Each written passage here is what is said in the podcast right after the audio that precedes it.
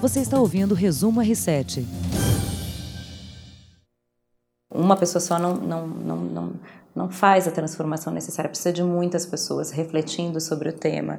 E quando você vai num ambiente onde a maioria é de população branca e só tem você de negro, você vai até pontuar, mas isso não quer dizer que vai ser efetivo entendeu? Porque é você confrontando o mesmo pensamento de muitas pessoas. Você precisa de mais pessoas com letramento racial para poder pontuar é, de uma maneira mais eficaz, entendeu?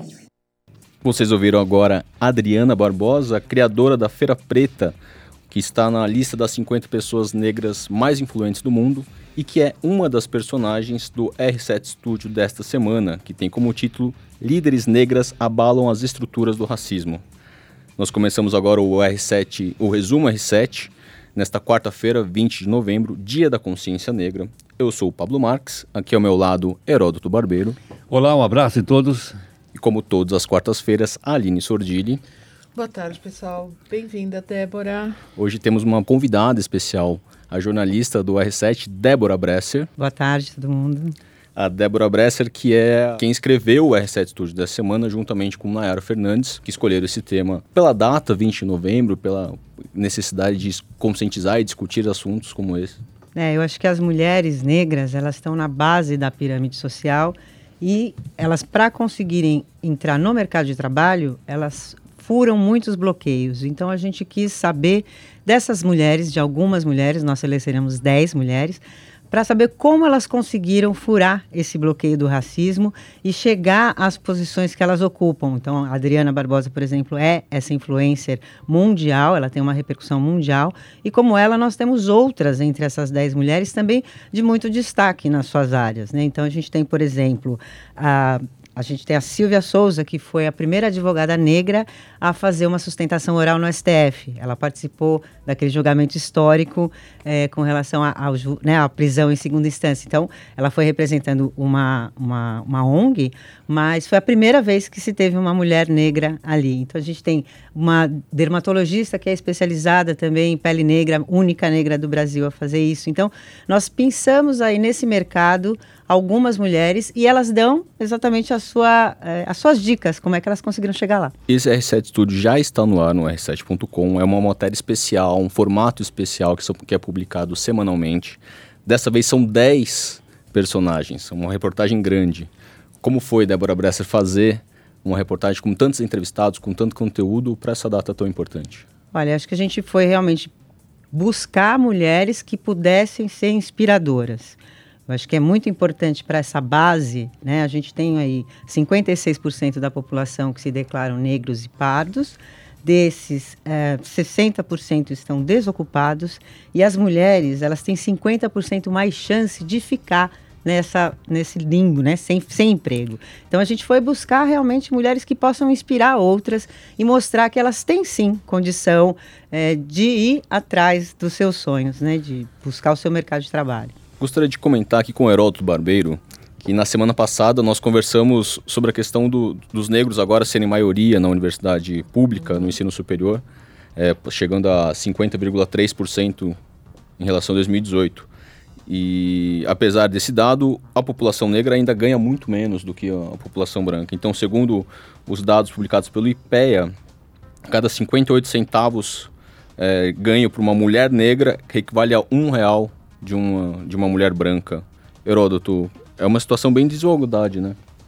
É, só que a raiz está um pouco distante de nós.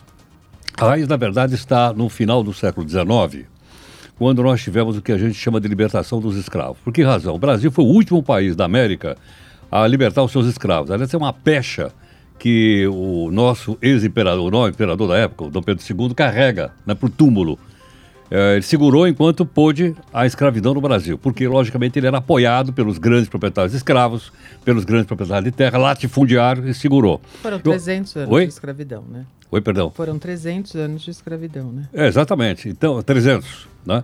É, e até recentemente conversei com um cidadão, um deputado federal aí, que é descendente dele, né? E ele estava fazendo uma exaltação do, do tata-tata-avô dele, e eu falei, ó, oh, pera um pouquinho. Tem essa questão, então, da escravidão. Então, essa é a raiz. E por quê? Porque nós apenas, aspas, libertamos o escravo, mas nós não integramos o negro na sociedade brasileira. Todo o resto é consequência disso. Uhum. Aproveitando esse dado, Aline Sordilli, das 500 maiores empresas no Brasil, apenas 1% dos altos cargos gerenciados são ocupados por mulheres negras. É. Tem, o que a gente vê hoje são muitas empresas abrindo é, gerências ou diretorias de diversidade, tentando buscar a redução desse, desses degraus enormes né, e absurdos. Então, empresas de todo tipo e porte focando nisso e buscando trazer a igualdade da sociedade para é, o, o, menos possível para dentro das empresas. Mas ainda são iniciativas consideradas, hoje em dia, quem fala de inclusão e de diversidade é considerado moderno, né? É, é a gente tem, entre as nossas entrevistadas, a gente tem a Ana Bavon, que ela é exatamente consultora de diversidade. Então, o que ela faz é exatamente trazer esse tema para dentro das empresas para discutir essa integração. Mas realmente é uma coisa ainda muito incipiente. Uhum. Então, se a gente pensar né, na quantidade de. Né, se, se elas são maioria. Né, e ainda não consegue nem esse tema ainda é difícil de se levar esse tema para as empresas a gente percebe que a gente ainda está né, tateando esse mercado a gente tem uma, uma fala aqui da Ana Bavon que é muito interessante, que é a sociedade olha para a mulher negra e espera que ela seja servil, humilde e nada ambiciosa. Do contrário, entra no estereótipo de negra raivosa. É, exatamente, porque... acho que é mulher em geral, né? Não, mulher em geral, eu acho que a, é, eu acho que a mulher negra sofre mais. ainda mais. É, ela né? tem uma camada a mais. Pois é, porque você tem aí um, um exatamente um, um, perfil, né? Quando a gente fala, por exemplo, na, na própria Silvia Souza, que ela chegou lá no STF, mas no primeiro estágio dela, quando ela foi para ser efetivada, falaram que ela não tinha o perfil. E ela, obviamente, ali ela sentiu o que significava não ter esse perfil.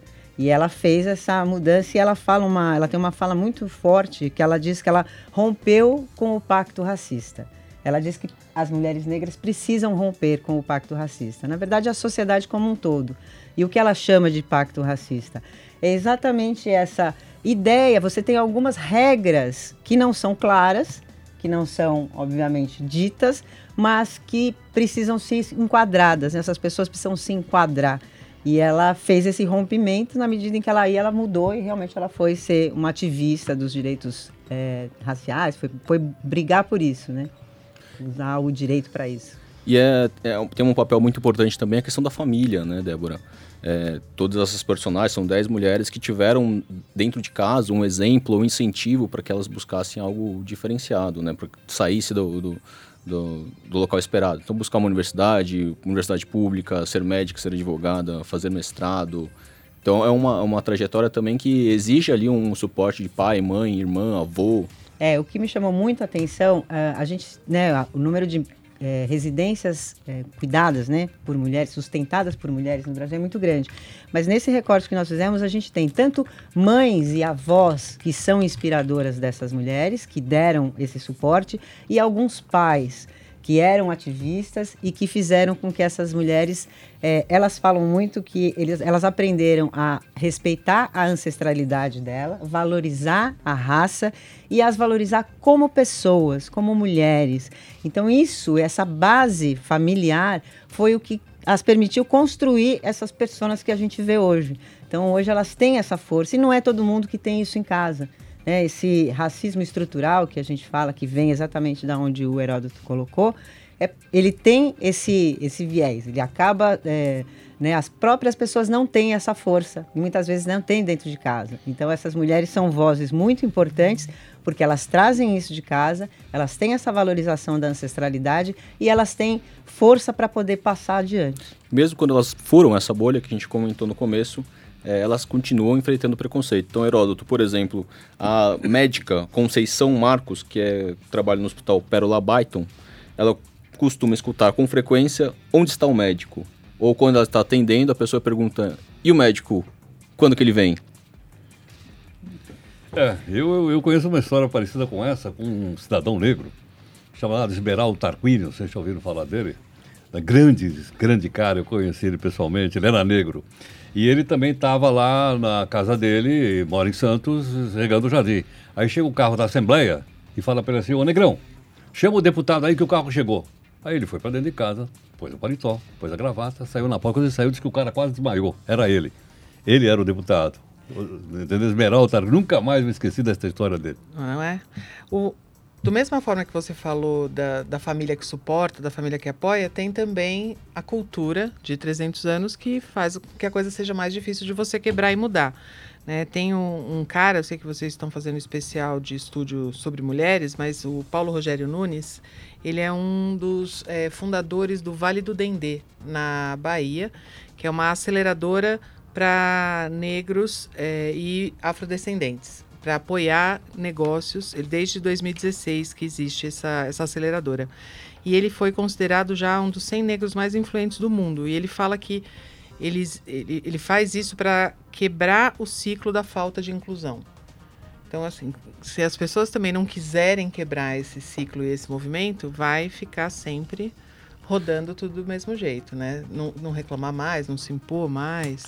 Elas, muitas vezes, essas mulheres acabam tomando a iniciativa a partir de uma própria demanda, de uma constatação pessoal dela do mundo. Então, por exemplo, ainda falando sobre tecnologia ali no Sordilli, a Fernanda Leôncio é fundadora da Conta Black. Uhum. E, a personagem, e a Fernanda fala: temos uma população massivamente negra que não tem acesso à educação financeira e está extremamente endividada.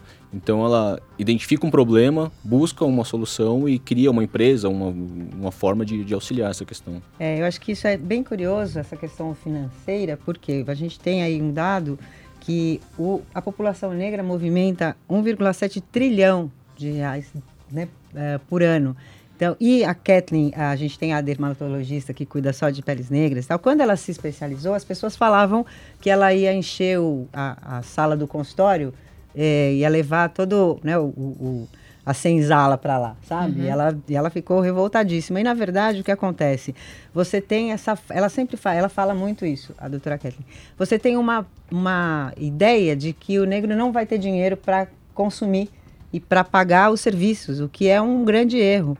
Então, isso você também tem aí. Você tem um problema de remuneração? Tem. Mas existe um mercado potencial e que não é visto.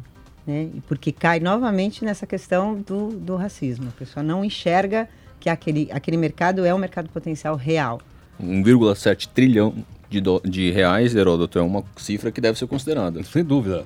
Agora, logicamente, como deve estar lembrando muito bem, é uma sessão de caráter social que vem de longe, né? Uhum. Eu moro do lado de dois colégios tradicionais de São Paulo.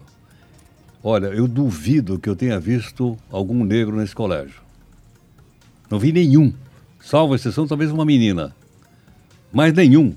Então você passa lá, eu vejo orientais, pessoas de origem oriental. Não sei se são é, coreanos, não importa, são orientais. E vejo da etnia branca. Mas não vejo ninguém lá. Por quê? Porque não tem capacidade para estudar? Tem. Porque não tem capacidade? Tem. Porque não tem dinheiro para pagar. E olha Por isso que não Ou às lá. vezes porque se sinta excluído pelo ambiente também, né? Fala assim, eu vou eu procurar um colégio é, eu, eu tão você... bom quanto ou me... que é. seja menos tradicional não, e... mas tudo bem, mas acho que se você bater na porta, tem que, abrir, tem que, tem que a abrir a porta, certo claro, tem que, tem abrir, que abrir a, porta. porta. Ainda mais que um dos colégios ali do lado é do Rotary. Sim. É o Rio Branco que eu estou me referindo. Isso bem. Eu vou dar o nome porque são, né, fica parecendo que é um. Eu não, não, vejo nenhum lá. Eles não vão gostar do que eu estou dizendo, mas é um fato. É um fato. Olha, fato, nós temos duas educadoras entre as nossas personagens. Uma delas é diretora da Escola Técnica da Paula Souza, da Paula Souza, que é uma referência lá em Pirituba. E ela é negra e ela fala que muitas vezes acontece isso também, das pessoas passarem reto, perguntarem onde está a diretora. Mas, por outro lado, ela diz que lá os alunos, quando ela vê um aluno negro, o aluno negro chega para ela e fala: Nossa, que bom que você. Eu nunca vi uma diretora negra. Né? Ali você tem já um ambiente de inclusão, mas mesmo assim, mesmo quando você está falando da periferia de São Paulo, há um estranhamento com essas mulheres negras em, em posições de liderança. Entendeu? Então é, é curioso isso, como dentro do, do ambiente escolar, ela mesma falou, a escola acaba reproduzindo aquilo que você vê na sociedade, quer dizer, a ausência de um aluno negro na, né, num, num colégio de elite, ele só está, é, é um espelho daquilo que a gente vive na sociedade de uma maneira geral. Eu não sei se vocês entrevistaram também uma, uma menina, achei muito bacana, a Kim Abbas, que ela tem a Info Preta, não, não que tá é não. uma empresa de reparos de serviços tecnológicos só feitos por minoria. Então, ela dá emprego, ela faz é, essa geração de emprego é, para todas as minorias e ela tem também uma ação que chama Note Solidário, que é para incentivar a doação de computadores é, para as pessoas e tal, como ela está sempre no, no corre do, do computador, da informática, né? Isso também é, é bem, bem interessante, bem legal. Tem uma questão também sobre a expectativa, né, aqui para encerrar. A Regina Célia, uma das personagens também, ela é formada em filosofia pela Universidade Federal de Pernambuco, tem mestrado em ciência política, tem doutorado em direito, justiça e cidadania para o século XXI na Universidade de Coimbra, em Portugal. É, é cofundador e vice-presidente do Instituto Maria da Penha. E a aspa dela no, no R7 Studio dessa semana é: Cada degrau desse não foi fácil. Muitas vezes tinha de compensar a minha negritude, demonstrando que era inteligente, que sabia falar bem e mostrar uma boa arcada dentária. É. É, ela... Vai me remeter a escravidão de novo essa é, história, que hein? pegava Ah, os dentes. Mas a exigência realmente, a- a- elas são mais cobradas, elas têm É. menos opor- oportunidades. O acaba- que elas falam, é, várias delas falam sobre isso, é que elas têm que mostrar quatro vezes mais trabalho, elas têm que se dedicar muito mais. Às vezes você tem, né, para apresentar o mesmo resultado, né, você mesmo mostrando o resultado, a exigência é muito maior. Então é aquela coisa, as pessoas normalmente, homens principalmente, sobem degraus, né? Eles sobem com a escada rolante, as mulheres sobem degraus.